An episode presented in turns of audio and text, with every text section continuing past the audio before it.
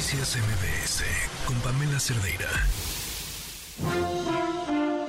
Estimado público, antes de iniciar con nuestro show, les recordamos que está completamente prohibido usar cámaras de video, cámaras de gases, cámaras de autos, tablets, cubrebocas, porque no me lo recomienda. mascarillas, ¿No sirven las mascarillas? credenciales de lector falsas, Dan asco, güey. computadoras y sobre todo, queda estrictamente prohibido alimentar a nuestros invitados.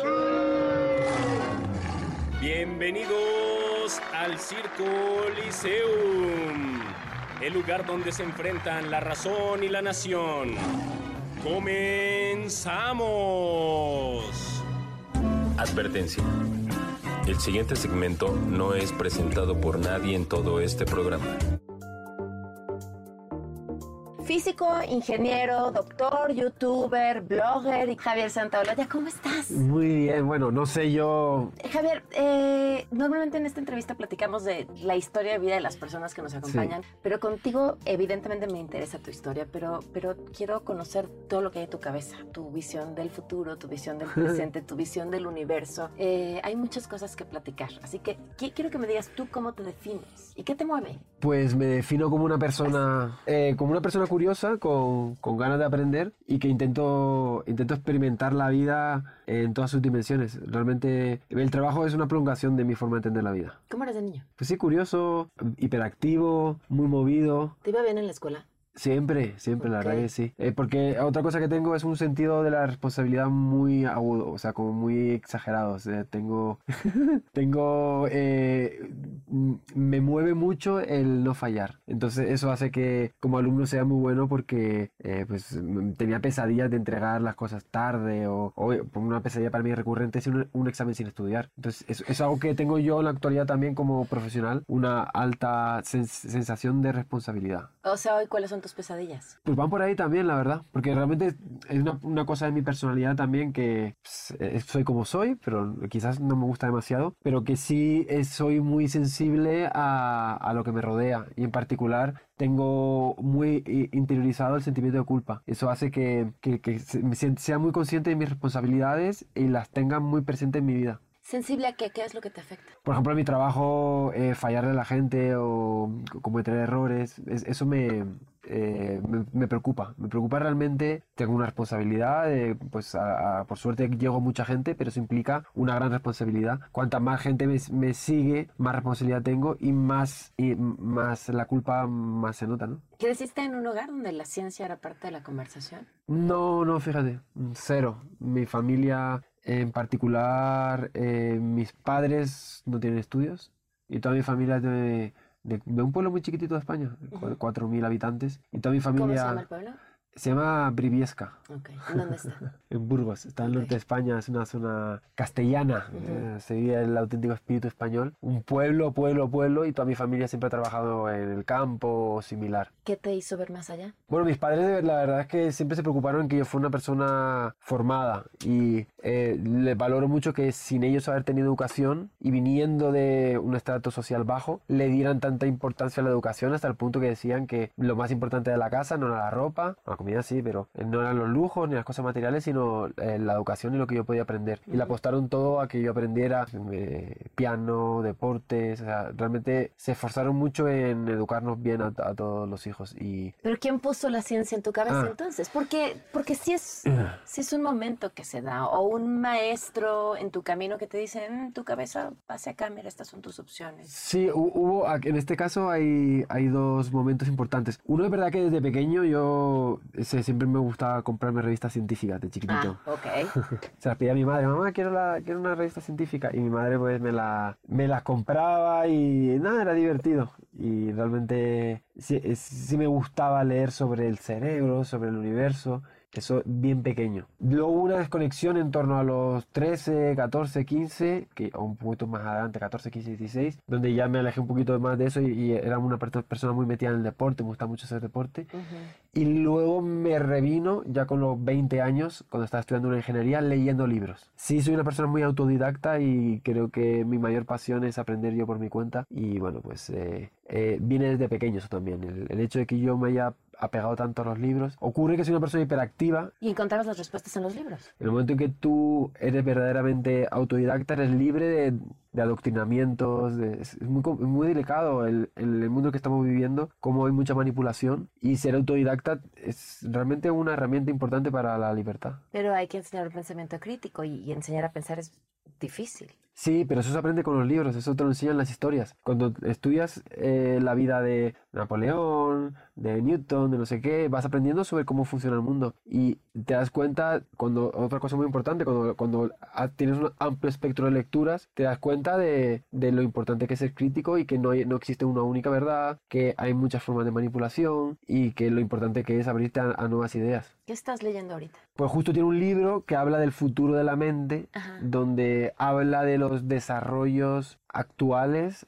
eh, y futuros que nos van a permitir primero entender cómo funciona el cerebro y luego manipularlo. Y claro, el tema de las gafas es una tecnología muy novedosa, pero es una puerta que va a empezar a abrir otros desarrollos que nos llevan hacia diferentes futuros distópicos que posiblemente mucha gente no se dé cuenta y que realmente son peligrosos y preocupantes. ¿Cuál es el escenario distópico que te preocupa? Bueno, todos, pero ¿cuál es el que más te preocupa? Sí, bueno, primero lo que me preocupa, bueno, hay, hay una cosa que se llama el- el- la, la rana caliente, que, que tú metes una rana en una cazuela. Por le va subiendo la temperatura, ya no se da cuenta hasta que se quema, ¿no? Sí, exacto. Entonces, eso nos puede estar no te deje explicarlo. No, me lo has explicado brillantemente, así que mejor. Eh, eh, eso es preocupante, lo de la rana caliente, pues nos puede pasar a nosotros.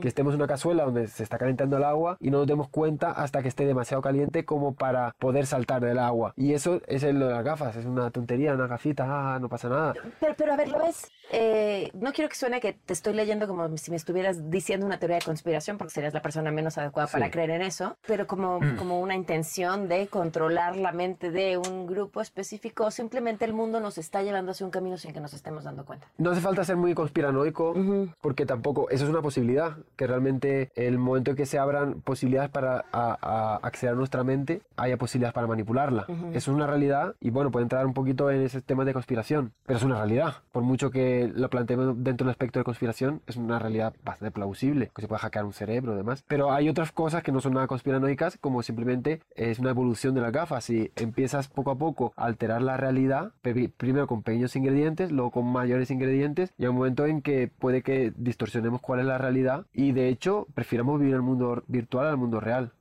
Eh, si conseguimos que nuestra realidad virtual sea más satisfactoria y más feliz que nuestra realidad real, la, la- la corpórea, Que ya sucede para muchas para- personas. ya sucede para mí. Por eso digo que es tan Desde hace preocupante. mucho tiempo, o sea, desde hace tiempo, no sé, y pensaba, decías en este hackeo del cerebro, pero pienso en estos métodos em, que, que utilizan algunas personas eh, para desquiciar a alguien, ¿no? O sea, Sí.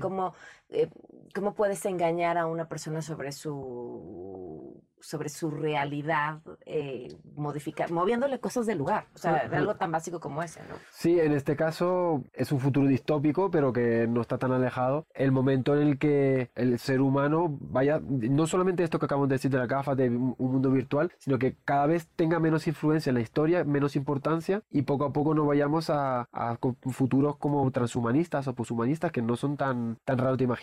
Oye, a mí me ha pasado, y, y sé que no hay un solo fundamento científico para decirlo más que probablemente el algoritmo te conoce tanto que sabían lo que ibas a pensar. Es decir, Sí. ya te ha pasado que dices, quiero irme de vacaciones, platicar, quiero irme de vacaciones a X lugar y a los dos segundos te empiezan a aparecer los anuncios, ¿no? Sí. sabemos que los dispositivos te escuchan. Pero pensar sin haber dicho, ¿por qué ya no me salen estos videos? Y de pronto, ¡pum! Tu siguiente scroll son los videos que acababas de pensar. Eh, es, es una afinación del algoritmo, nos está ya, se está adelantando lo que queremos hacer. Re- recomiendo que lean a los que les inquiete estas cosas o, o simplemente tengan curiosidad, que lean un libro muy interesante de Yuval Harari, Ajá. que, no. que se llama Homo Deus. Y dice, bueno, que estudios ya han demostrado que Facebook, por medio de un determinado número de likes, empieza a conocer tus preferencias más que tus amigos, más que tus familiares y más, que tu tú pareja. mismo, Ajá. Y el último punto es más que tú mismo. Eh, no me acuerdo cómo fue la escala, que ponía él, decía, a partir de 10 likes el algoritmo ya responde cuestionarios mejor que tus amigos. A partir de 50 likes mejor que tu familia. A partir de 100 likes mejor que tu pareja. Y a partir de determinado número de likes mejor que tú mismo. Eh, Dino, Y- tienes una perspectiva, pe- o sea, esta es la pesimista del futuro y una optimista. Bueno, no tiene por qué ser eh, pesimista. De hecho, muchas personas que él entrevista, Kaku y, y él van más o menos en líneas parecidas. De los dos libros se desarrollan en la misma dirección de hacia dónde nos va a llevar la mente poco a poco según vayamos desarrollando tecnologías. Muchos dicen, y esto es una, una reflexión que requiere también procesarla y, y asimilarla, que lo mismo que el ser humano es parte de una evolución de especies y que, la, y que de alguna forma se quedan atrás los, an- los antepasados del ser humano, ya un momento en que el ser humano se va a fusionar con las máquinas, va a dar lugar a una nueva especie y que la- esa máquina mejorada, que será más inteligente, más fuerte, más rápida, más todo que el ser humano, nos deja atrás y ya dejaremos de ser humanos y habrá una nueva especie que simplemente pues será la que, la que retome el futuro de, de la humanidad. Pues suena a la evolución natural, pero provocada por la tecnología. Suena a evolución natural, pero da miedo porque, porque lo que nosotros más amamos de la vida son las experiencias subjetivas humanas. Y esas máquinas, pues posiblemente no tengan experiencias subjetivas humanas. Y Ahorita. ahorita. Yo ahí soy más escéptico. No sé si, si una máquina puede tener experiencias subjetivas como un ser humano. Pero es que ahí está la pregunta, ¿qué es lo que nos da esa posibilidad de tener esas experiencias? ¿En dónde, en qué parte de nuestro Sí, cuerpo está no alojado? hay, no hay respuesta firme al respecto, al menos por lo que he leído yo. Y se está buscando porque no se encuentra. ¿Cuál es la pregunta más interesante que te has hecho sin responder? eh, me generan mucha inquietud las preguntas relativas a, a la existencia. ¿De dónde venimos, no? ¿Qué- ¿Quién creó esto? De, donde toca la física con La la espiritualidad y la filosofía, es donde yo más me gusta mover- moverme porque es- al final es lo que nos inquieta a todos. ¿En qué crees? ¿Crees en Pues algo? creo en la existencia de la realidad, que ya es algo. Pero bueno, eh, lo mismo que Descartes, que, que dudó de todo, pero dijo, "Pues, ah, en algo, de algo no tengo que dudar. Y él decidió no dudar de, que- del pienso, luego existo. O sea, el hecho que yo piense ya es algo a lo que me puedo agarrar. ¿De que no dudas? Pues eso, que hay una realidad. O sea, yo sí creo que hay una realidad. O sea, no, no quiero pensar que todo esto es una fantasía, que todo ha sido creado, pero que no existes tú. Ajá. Eh, pues también por, por, por propia experiencia de vida, pensar que todo es una fantasía, que vida más miserable, ¿no? Entonces, eh, sí creo en la existencia de la realidad, muy en parte, porque si no, vaya, vaya vida más triste. Ya nada tendría sentido. Ya nada tendría sentido. Claro, desde el momento que todo lo que sea es mentira, pues, ¿por, qué molestarse en ser una persona ética, moral, o, o por qué trabajar, o por qué hacer las cosas, o por qué vivir, si todo es mentira? Vamos a una pausa y volvemos.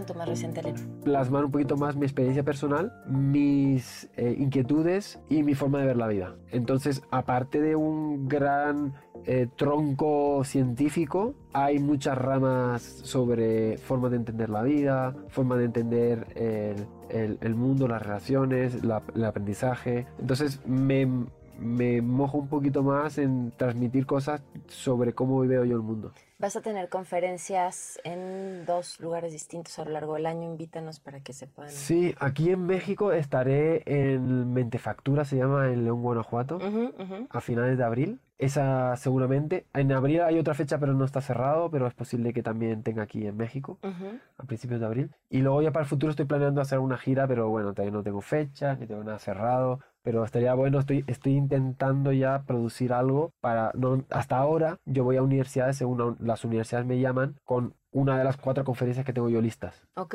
Pero en este caso sería diferente, sería ir ya con algo yo montado por mí y dentro de una gira que sería producida por mí. Pero veo también que quien siempre tuvo una traba de comunicación con sus maestros, eh, te has convertido en el maestro de millones. Y cuando digo millones, o sea, hoy son cuatro millones en TikTok, pero si junto el impacto que tiene todos tus contenidos son muchos más millones. Sí. Porque eso es lo que haces, estás enseñando.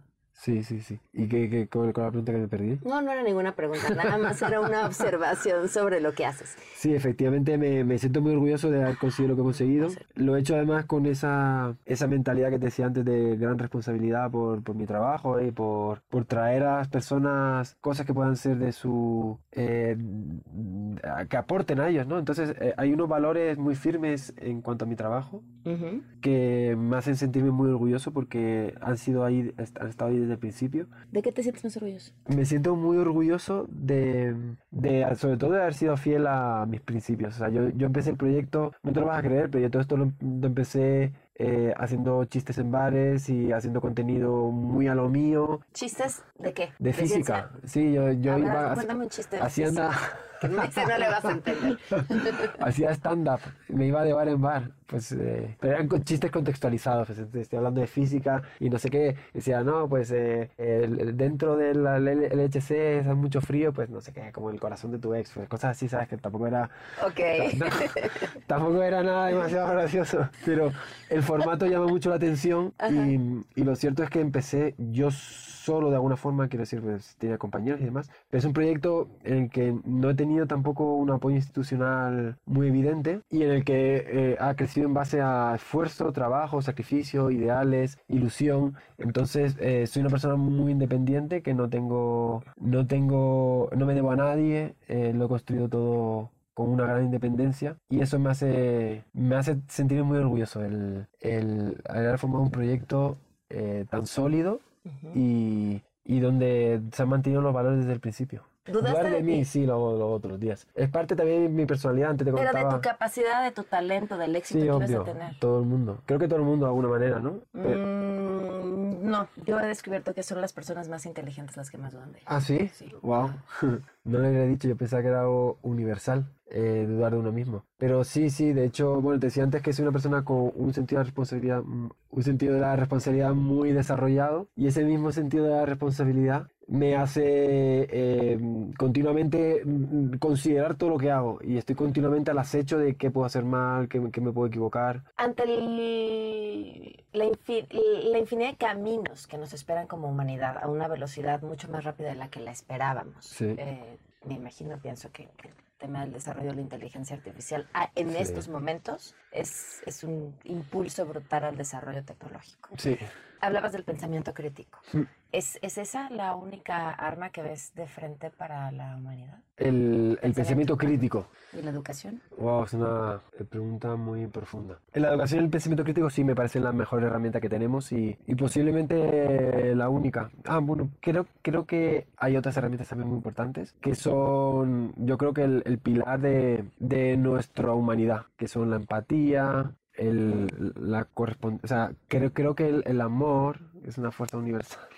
Y, y del amor no hay evidencia. No. Dijiste que solo creías en aquello de lo que tenías evidencia. Ah, bueno, sí tengo evidencia, porque hay, hay evidencias físicas que se experimentan. Ok, es que ok, hay una ok, cosa que, yo creo que es muy importante que también hay- a veces hay que decir. Es que la ciencia se encarga de explicar las cosas dentro de un, un procedimiento y unos parámetros que permiten dar una visión de ciertos fenómenos de la vida, pero no de todos. Exacto. Entonces hay muchas cosas como por ejemplo las percepciones subjetivas humanas Ujú. que escapan de la ciencia. La ciencia no puede explicar qué, qué se siente al ver rojo. Pero lo cierto es que sí, es verdad que hay muchos fenómenos de la vida que ahora mismo la ciencia no es capaz de, de dar una respuesta a ellos. Que yo no puedo hacer un experimento para medirlo. Bueno, Ujú. puedo medir eh, cómo mi corazón se acelera, o puedo medir sudoración, puedo medir muchos parámetros físicos relacionados con el amor.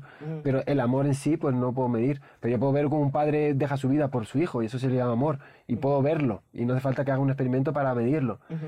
Lo que quiero decir es que, que no hay que dejar que la, la ciencia nos ciegue ante la verdadera realidad del mundo. Y la realidad es mucho más amplia que lo que puedo medir en un- en un laboratorio. Y por suerte, hay muchas cosas que escapan.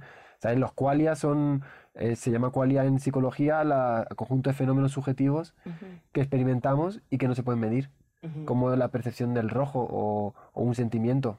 ¿Qué te intriga más? Todo, bueno, an- antes mencionaba que la propia creación del universo, el hecho de que el universo sea un espacio tan extraño al ser humano, el hecho de que eh, estar, decía Leibniz, un filósofo del siglo XVII, decía, ¿por qué hay algo en lugar de nada?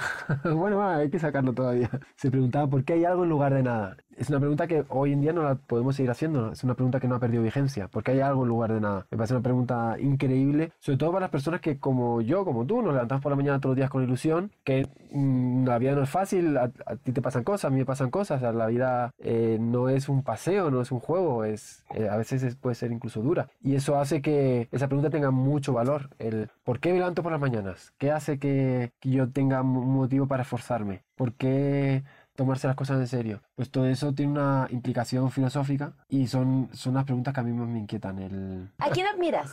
Eh, como tantos hay profesores, médicos. Admiro a las personas honradas que se levantan todos los días con la ilusión de ayudar a los demás y que tienen ese espíritu de, em- de compartir, empáticos. Y hay varios libros que a mí me han cambiado la vida. Y bueno, pues... eh, ¿Cuál te la cambió? Bueno, eh, sé que hay muchos porque lees mucho y lees de sí, distintas sí. cosas, pero Pero recuerdo los primeros, obviamente, que leí de física. Eh, pues Michio Kaku, eh, Brian Greene, eh, Stephen Hawking. Son personas que, que leerlos me inspiraron, que me cambiaron la vida. Una cosa que yo veo en mi trabajo es que las personas eh, sienten un cariño muy especial con respecto a otras. Tengo cierto nivel de, de popularidad.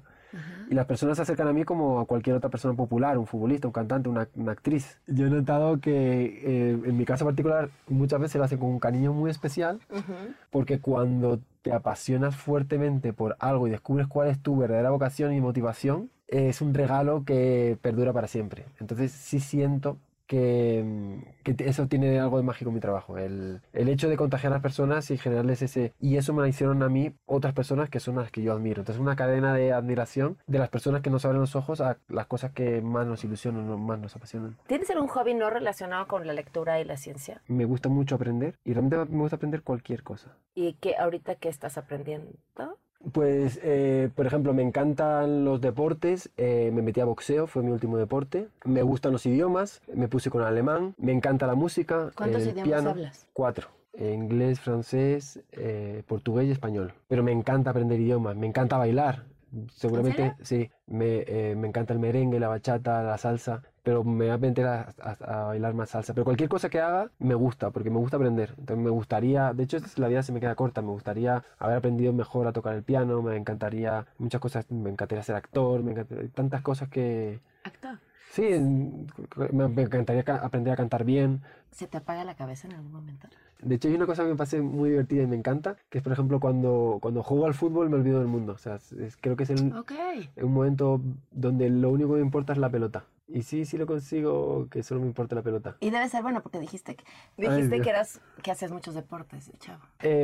Ju- fútbol sí, jugué muchísimo, jugué- me lo pasaba súper bien. Y era un momento verdaderamente donde yo desconectaba. O sea, realmente jugando al fútbol el mundo no existía. ¿Cuántas horas duermes al día? Desde Va, que, qué preguntas tan raras. hago? Voy por temporadas, pero ciertamente intento dormir bien. Entonces, eh, una de las cosas que tiene también mi vida es que intento ser un humano feliz y, y no descuido mi felicidad. O sea, realmente intento moverme mucho por las cosas que me gustan, que me apasionan y dormir bien ya se ha convertido en algo necesario para yo ser feliz. ¿Qué te emociona a futuro? ¿Tienes algo que ahorita, además de los lentes y el futuro distópico y la humanidad que se acabe como la conocemos, algo que te emocione muchísimo, un proyecto que de esos que nada más te hablan de eso y te hace brillar los ojos y podría tenerte andando y pensando y platicando sobre ello? Sí, pues ciertamente el proyecto que inicié hace 10 años iba en conseguir que más gente se motivara hacia la ciencia, que la gente, bueno, crear vocaciones científicas y, y demás. Y ciertamente eh, hacia donde voy es que me gustaría tener algún tipo de impacto en el futuro de la educación, de, de la educación de la ciencia y, y de la educación en general. ¿Cómo? ¿Cómo lo piensas? Pues eh, ojalá que algún día pueda participar en proyectos de educación a gran escala, pues a nivel ministerial, a, a nivel, bueno, desde una escuela, me gustaría algún día montar una escuela y ya, bueno, pues ojalá tener impacto a nivel educativo, pues en, a nivel de país, ¿no? La ciencia dice que solo se está sosteniendo por donde yo lo estoy agarrando. Sí, Sí. mm, ya pasé por eso antes y resultó que no. Entonces, sí, sí, la, la educación es algo que me inquieta. Al final yo creo que todos, una de las grandes cosas que tenemos dentro es dejar algo en, en la vida para los que vienen detrás, ¿no? O sea, creo que todos soñamos con, con abandonar este mundo y ya dejamos una semillita, ¿no? Ujú. Creo que mi semillita es la educación. Javier, muchísimas gracias. Qué, gracias qué, qué gusto haber platicado. Este, qué, qué gusto conocerte. Un placer igualmente. Se quedan con Ana Francisca Vega. Muy buenas tardes, soy Pamela Cerdeira.